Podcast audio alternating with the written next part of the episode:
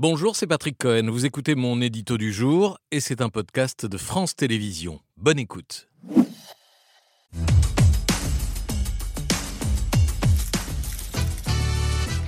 Patrick, vous revenez sur une insulte qui est en train de fracasser la gauche. Oui, je me penche euh, rarement sur une petite phrase, mais celle-ci est lourde de sens et peut-être de conséquences. Elle convoque le sinistre souvenir de Jacques Doriot, dirigeant communiste d'avant-guerre, exclu du parti par euh, Thorez en 34, avant de glisser vers le fascisme, la collaboration avec l'occupant et l'hitlérisme, puisque Doriot est allé combattre en 43-44 sur le front de l'Est en uniforme allemand.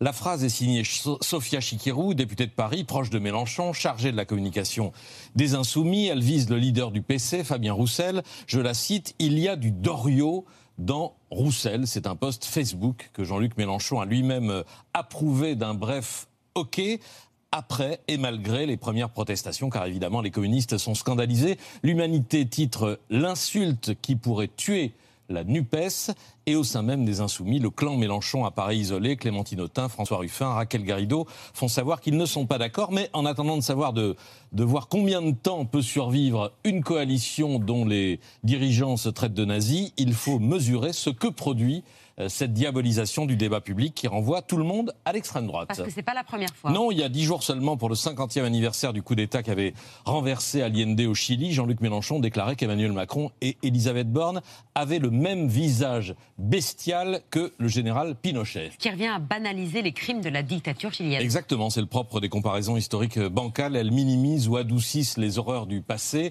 Rapprocher euh, Macron de, de Pinochet ou Roussel de Doriot contribue nettement moins euh, à salir les premiers qu'à laisser croire que les seconds n'ont rien fait de si terrible.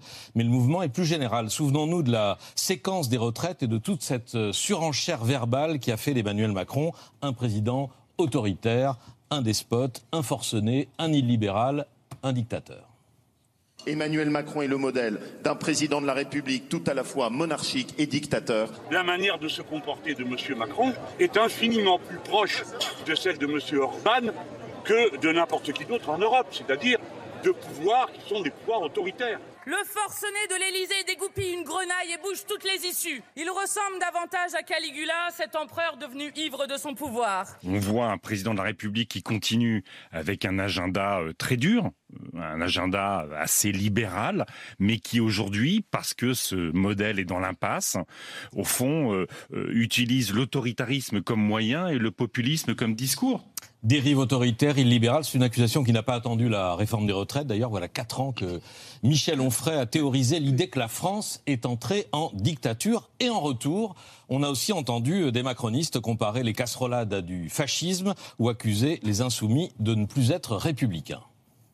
Alors, Madame la Présidente Panot, quand vos députés rejettent tout appel au calme, vous sortez du champ républicain. Quand une de vos députées affirme que la fin justifie les moyens, vous sortez du champ républicain.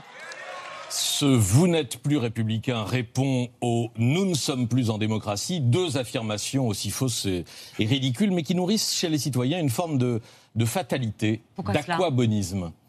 Parce que si nous sommes déjà en dictature et si nous avons euh, déjà un président d'extrême droite, si Macron c'est Orban ou Caligula, qu'est-ce qu'on risque à le remplacer par Marine Le Pen. Pourquoi s'inquiéter?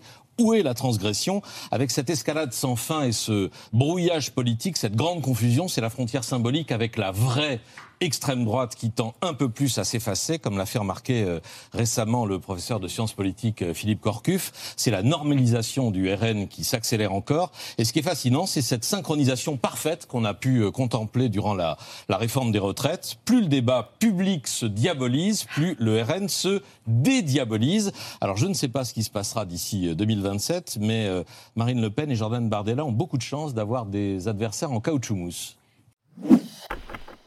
Merci d'avoir écouté ce podcast de France Télévisions. Pour ne rien rater de C'est à vous en audio, vous pouvez vous abonner à tous nos podcasts sur votre plateforme d'écoute favorite dans la rubrique C'est à vous et en vidéo, le replay bien sûr, c'est sur France.tv. À très vite.